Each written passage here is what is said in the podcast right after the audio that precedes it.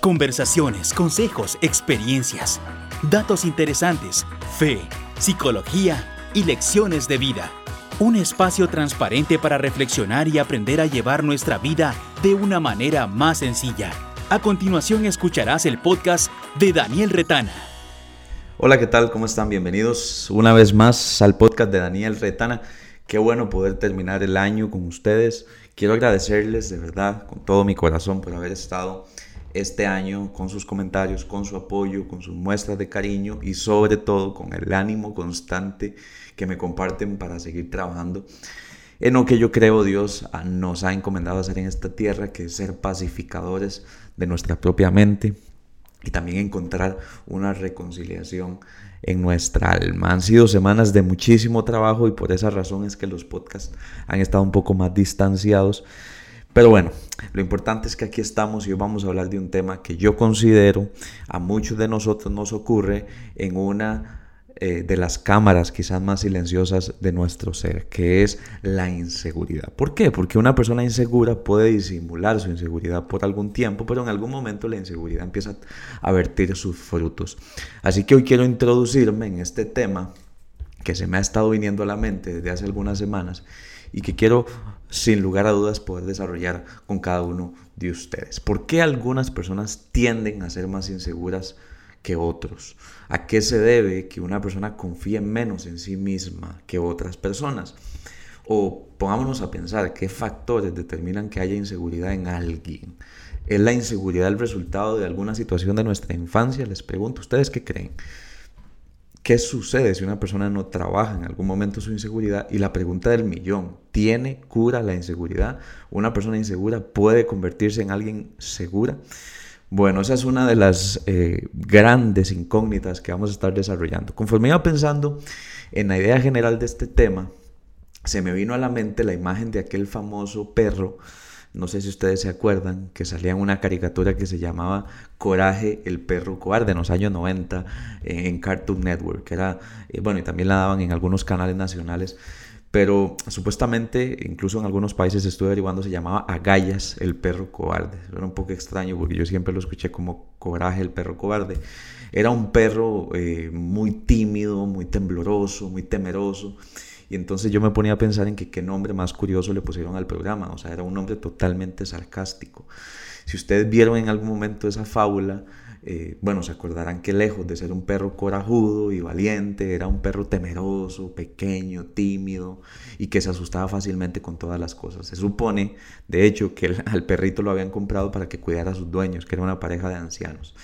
Y tenían que protegerlos, bueno, de seres eh, alienígenas y un montón de cosas, pero me llama muchísimo la atención y no sé por qué se me vino a la mente, pero yo creo que eh, es una buena comparación a lo que a muchas personas les ocurre, ¿no? Eh, aunque es una serie animada, yo me, se me quedó resonando el nombre de esta fábula, Coraje, el perro cobarde, es, un nombre que encierra una lucha que muchos de nosotros tenemos también, es la, es la lucha precisamente de querernos llenar de valentía y coraje, pero que dentro de nosotros abunde la inseguridad y el miedo. Eh, están frente a una situación, algunas personas, y automáticamente se activan su cerebro la reacción del temor. O sea, son personas que normalmente les asustan las cosas, incluso aquellas que pueden eh, tal vez ser inofensivas.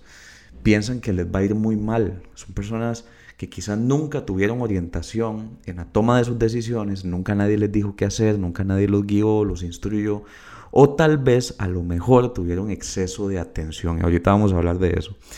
Entonces alguien más tomó las decisiones por ellos, porque no todas las personas inseguras nacen en un ambiente similar, no todos se crían en la misma familia y no todos comparten las mismas condiciones. Sin embargo, lo cierto de la inseguridad es que estas personas que desarrollan poca seguridad y confianza en sí mismas, de pronto eh, no suelen ser tan eficaces y efectivas en lo que hacen en sus diferentes áreas en la vida. ¿Por qué? Porque no tienen autoconfianza. Entonces una persona que no confía en sí misma, por lo general es una persona que se detiene, es una persona que se limita, es una persona que se restringe. Y entonces por eso es que conviene poder trabajar nuestra inseguridad. Todos somos inseguros en cierta parte, en cierta medida. No podemos decir que haya alguien que es inmune a la inseguridad. Ahora, no nos equivoquemos. Una cosa es que una persona nos valide y que nos diga que somos buenos y que podemos y que vamos a lograr y conquistar el mundo y que nos vamos a comer el mundo. Y otra cosa es que realmente nosotros podamos interiorizar lo que otros creen acerca de nosotros. Tenemos muchos niños llenos de elogios, de halagos, de regalos, de premios que tratan de hacerles ver que son capaces y que son buenísimos. Sin embargo, esto no significa que esos mismos niños crean en ellos mismos. O sea, la inseguridad no tiene que ver con la ausencia de personas que no apoyaron.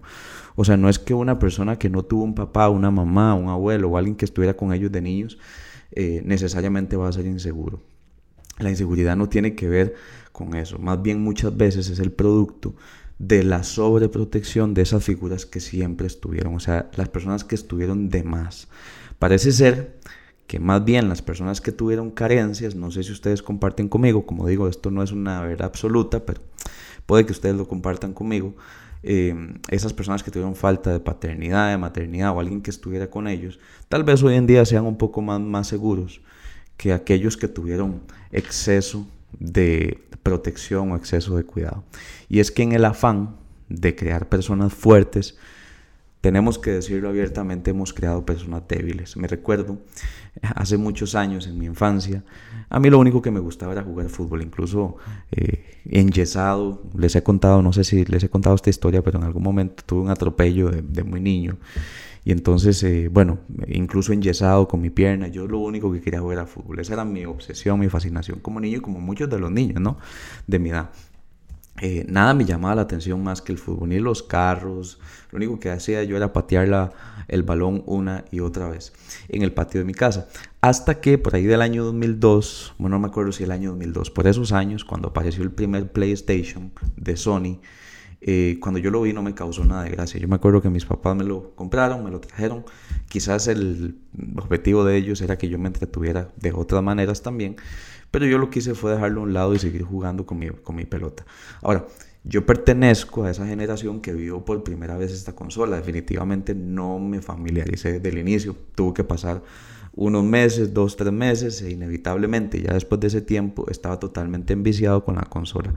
Y creo que a partir de ese momento, como muchos de los niños que tenemos hoy, adolescentes, empecé a tener obviamente más habilidad. No es que los niños hoy nacen con un chip, es que si se exponen a una situación o a algo que exige que desarrollen ellos ciertas habilidades, obviamente van a ser más buenos en eso.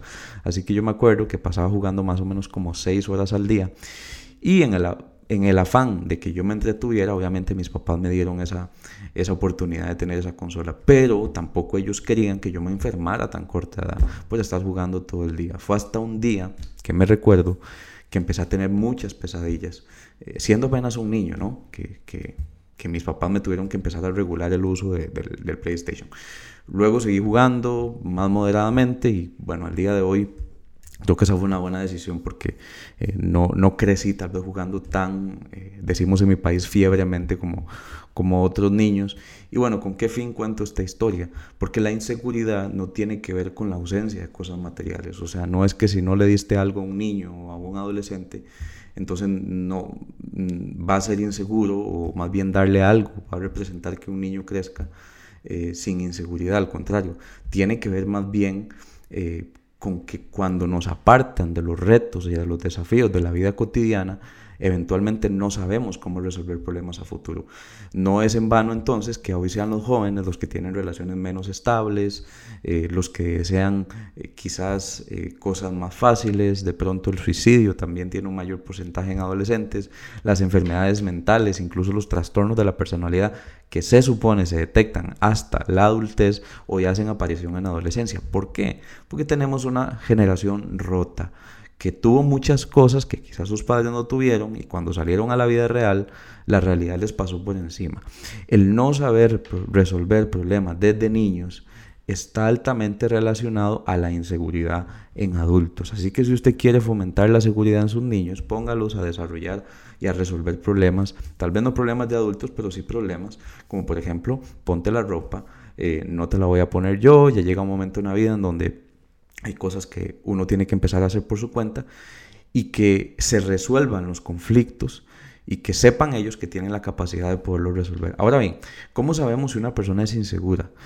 tiene que ver con la falta de confianza en uno mismo sin lugar a dudas. Y por lo general la persona insegura no se cree capaz de lograr cualquier cosa que se proponga. Tiembla ante una decisión y se llena de mucho nerviosismo pensando que la decisión que elija será la incorrecta.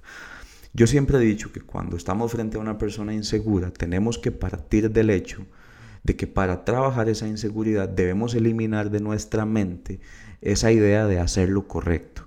¿Por qué? Porque importa mucho más que la persona tome alguna decisión a que se paralice eternamente pensando cuál sería la mejor opción. Pongo un ejemplo.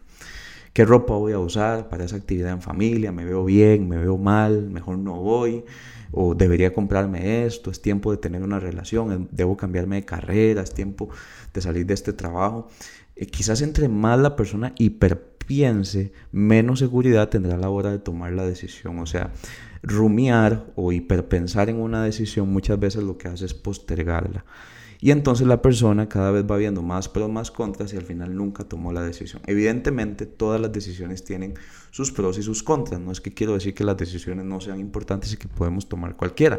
Pero sí lo que quiero afirmar tal vez es que para alguien que sufre de inseguridad es casi más importante accionar que incluso la decisión que se tome. Y el por qué muchas personas no toman decisiones es porque a veces necesitan la validación de otros para hacerlo. Entonces se compran una prenda de ropa y llaman inmediatamente a alguien para que les digan cómo se ven. Eh, si no llaman primero a un familiar, no lo hacen. Si no piden un consejo a más de cinco personas, entonces no lo ejecutan. O sea, la inseguridad se basa en la evasión de uno mismo.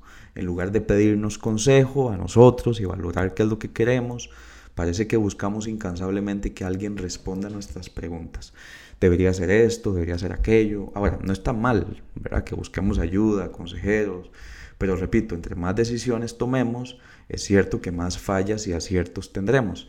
Y solamente así vamos a poder desarrollar el músculo de la autoconfianza. Ahora, ¿cómo más podemos identificar a una persona insegura? Puede ser que incluso sea una persona que ha desarrollado una forma perfeccionista de ser porque detrás del perfeccionismo hay inseguridad. El deseo de tener todo meticulosamente controlado y bajo control, o incluso de afilar todas las piezas en un orden lógico, un orden exacto, es el reflejo de una persona que quizás no confía tanto en sí misma. Así que quiere tener el control para sentirse seguro. Si pierde el control, esa persona entra en caos. O sea que su seguridad se basa en el orden que tenga de su propia vida. Cuando acontece la frustración, esta persona puede incluso padecer de muchísima ansiedad. No sé si ustedes pensaban así. Yo creía que los perfeccionistas eran personas muy seguras, que querían hacer las cosas bien, pero en el fondo son personas que se exigen tanto porque quizás no aceptan que son simplemente humanos y que también se pueden equivocar. Ahora, ¿afecta la autoestima, la seguridad? Claro que sí. Puede más lo que una persona siente en un momento determinante que lo que verdaderamente eh, se ven o perciben que son. O sea, me recuerdo una persona eh, sumamente talentosa, ¿no? que hacía músico, con una habilidad que yo pocas veces había visto en escena, una voz eh, limpia, nítida, casi que angelical, y no les estoy mintiendo, era una voz que a mí me encantaba oír por horas. Y mm, su principal problema era que constantemente se notaba o se identificaba como una persona muy insegura. Su inseguridad le hacía sentirse tan nerviosa esta persona eh, y olvidaba que por más nerviosa que estuviera, ella no iba a perder eh, su estabilidad. Entonces, eh, hay personas que no son capaces de ver sus destrezas y que el nerviosismo no va a provocar que pierdas la destreza que tienes, porque están sumidos en lo que sientes. Entonces, eh, evidentemente ahí conforme eh, pudimos trabajarlo, al final se logró vencer el, el, nerviosismo, porque el nerviosismo y la inseguridad van de la mano. Una cosa es ser una persona insegura, otra cosa es sentirnos inseguros. Por lo tanto, creo que debemos cambiar nuestro vocabulario, no utilizar el soy inseguro, sino me siento inseguro, porque al final la inseguridad también es una emoción. Entonces, en el fondo de ese sentimiento de inseguridad puede haber un deseo de rescate. Y aquí me voy a meter en un tema un poco álgido, porque pongamos, el siguiente escenario, la siguiente realidad. El niño nace y es inseguro por naturaleza. Eh, un niño es inútil sin la guía de sus padres. Estoy hablando de un recién nacido, de un bebé. Necesita del pecho de su madre para nutrirse, de los brazos de sus padres para sostenerse, de las decisiones y del dinero de sus padres para vivir bien los primeros años, los primeros días, la manutención. El niño depende absolutamente de sus padres y eso brinda al niño una percepción de seguridad y confianza. Por eso es que muchas personas que tuvieron ausencias también sí crecen con una herida de abandono. Y el abandono no es que alguien te dejó solo o te botó en un albergue. El abandono es esa percepción que algunos niños tienen de no haberse sentido seguros en algún momento de sus vidas. Y cuando hablo de seguridad no me refiero a seguridad social, no me refiero a un lugar donde se vivía, no me refiero a que si el barrio donde usted creció, eh, ¿verdad? Habían, habían asaltos, no habían asaltos, sino me refiero a la seguridad emocional que alguien encuentra en el nicho y en el calor de su familia. Y ciertamente yo estoy muy consciente de que este no es el escenario de la mayoría de personas. Eh, de crecer en un ambiente funcional y, demás. O sea, yo entiendo. Eh, sin embargo, la seguridad empieza a, a desarrollarse alrededor de otras cosas eh, en, niños que no encuentran en sus padres seguridad. El niño solamente quiere sentirse seguro. Y te quiero preguntar, ¿te sentías seguro, segura cuando eras niño, niña? ¿Alguien te aportó, te suministró tranquilidad, paz, eh, te hizo sentir bien? O a lo mejor puede ser que tu ambiente de infancia fuera gran parte del por qué arrastraste un sentimiento de inseguridad hasta el día de hoy. Como digo, no todas las ecuaciones se repiten en una misma forma y en un orden lógico, pero a lo mejor hay alguna relación entre ambientes inseguros y personas inseguras. Por ese deseo de rescate, hay personas que siendo o mostrando una faceta de inseguridad tienden a desarrollar relaciones dependientes porque otros vienen a sus vidas a convertirse en su timón de ruta. Alguien viene a ser el centro de seguridad y una de las peores decisiones que podemos tomar en nuestra vida es dar a una persona la ruta de nuestra independencia y que empiece a actuar por nosotros, que empiece a pagar por nosotros, que tome las decisiones por nosotros, que lo que antes hacíamos ahora lo haga él o ella. Y eso no está mal en algunos escenarios, pero en otros sí está mal. Eh, bueno, no me gusta decir que las cosas están mal, pero tal vez no es recomendable porque lo que hacías y que te costó autonomía, independencia, tiempo, ahora lo estás delegando en las manos de otras personas. Entonces, eh, eso solamente acrecienta la dependencia y la inseguridad.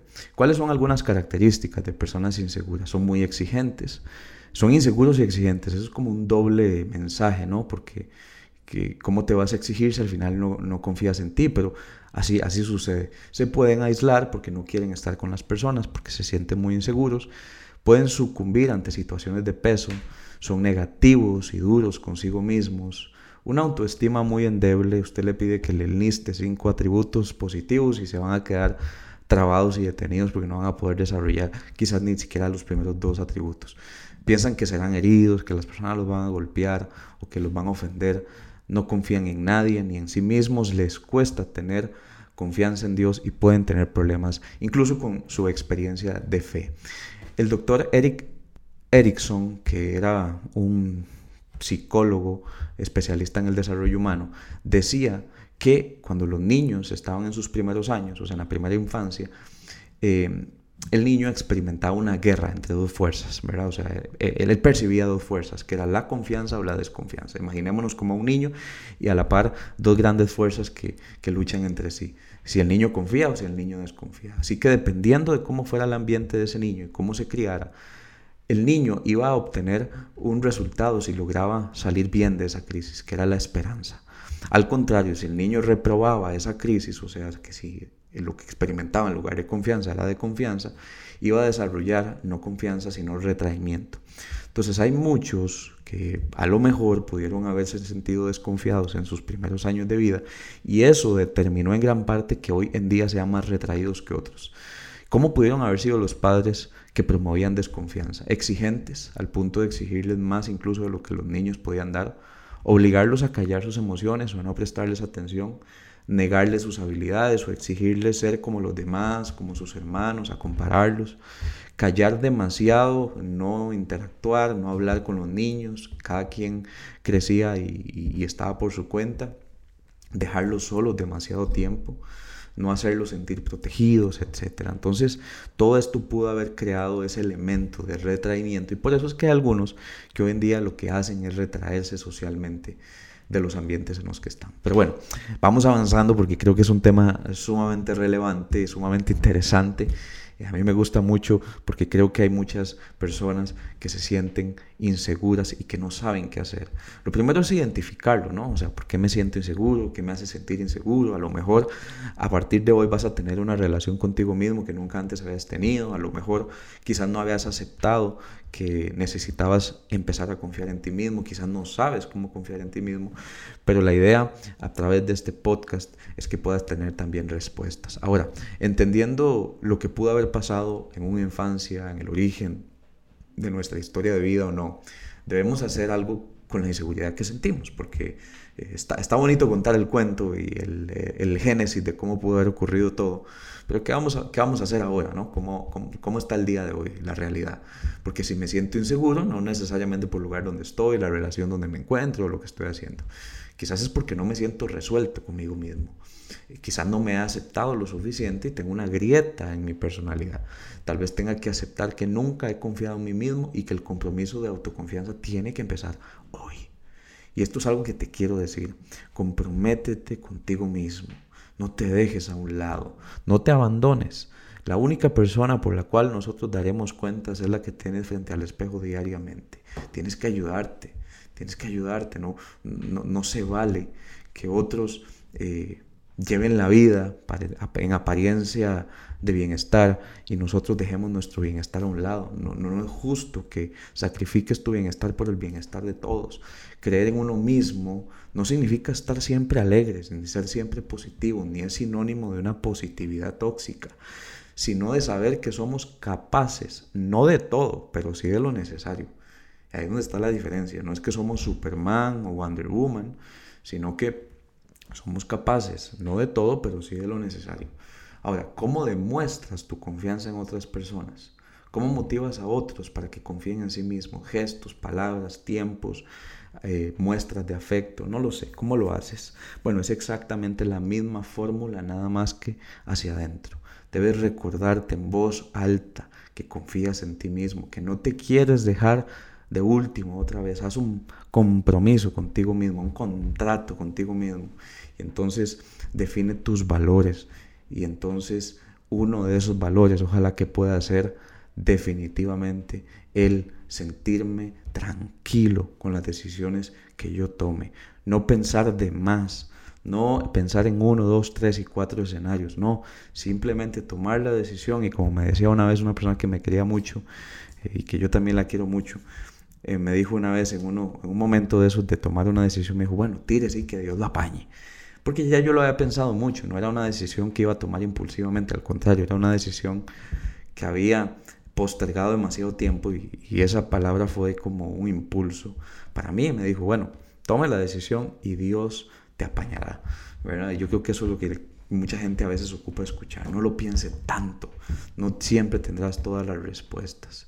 Nadie es demasiado inmune a la inseguridad como para no sentirse inseguro. En algún momento la inseguridad salta a nuestra mente y nos dice que no seremos capaces, que no estaremos a la altura, que no lograremos trascender. Y a mí me gusta responderle ese tipo de pensamientos que vienen a mi mente, que puede ser que sí, puede ser que tal vez no lo logre esta vez, puede que no pase la primera, puede ser que las cosas no me salgan como yo quiero, pero que no lo logre no significa que yo no pueda. Yo seguiré insistiendo, seguiré tocando las puertas, seguiré orando.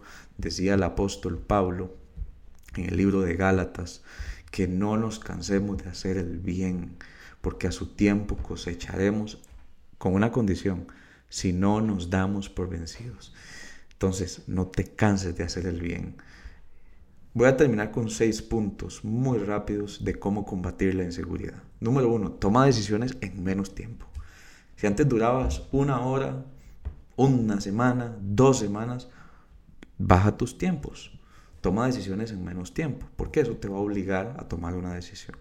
Número dos, ponte tareas que no requieran tanto análisis. Hay gente que a veces solamente quiere resolver lo más difícil y tal vez no resolver cosas tan sencillas como, no sé, de qué color voy a pintar la pared de mi casa. O sea, ¿qué, qué, prenda voy a escoger? Eh, cosas que sean más sencillas. Número tres, exponte a una situación que antes te provocara angustia. Como por ejemplo manejar. Hay gente que manejar le genera mucha inseguridad, entonces vaya, montese primero a unos go-karts y vaya y manejen go-karts y después se monta el vehículo, lo toca todas las partes del vehículo y en una tercera ocasión simplemente lo arranca, después maneja 50 metros y así sucesivamente hasta que te vayas dando cuenta que la angustia no es lo por que te puede pasar. 4. Haz una lista, descríbete, descríbete emocionalmente, descríbete psicológicamente, descríbete físicamente, descríbete espiritualmente, el cómo eres. ¿Por qué? Porque la inseguridad, como les decía, nace también cuando una persona no tiene identificado quién es. Número 5, no pidas aprobación para todo, solo para lo necesario. No llames a todo mundo para, para pedir eh, su aval. Y número 6, haz algo que no le cuentes a nadie. Haz algo para ti mismo, solo, sin, involucrar a otra persona. Porque la inseguridad nace en la necesidad de aprobación. Así que ha sido un verdadero gusto estar con ustedes. Que la pasen excelente. Vamos a ver si nos da tiempo de poder grabar un último podcast. Espero que sí antes de fin de año.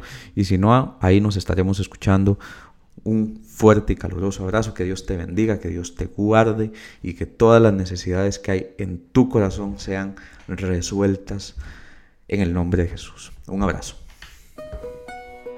Este ha sido un nuevo episodio del podcast de Daniel Retana. Ahora es momento de reescribir tu propia historia.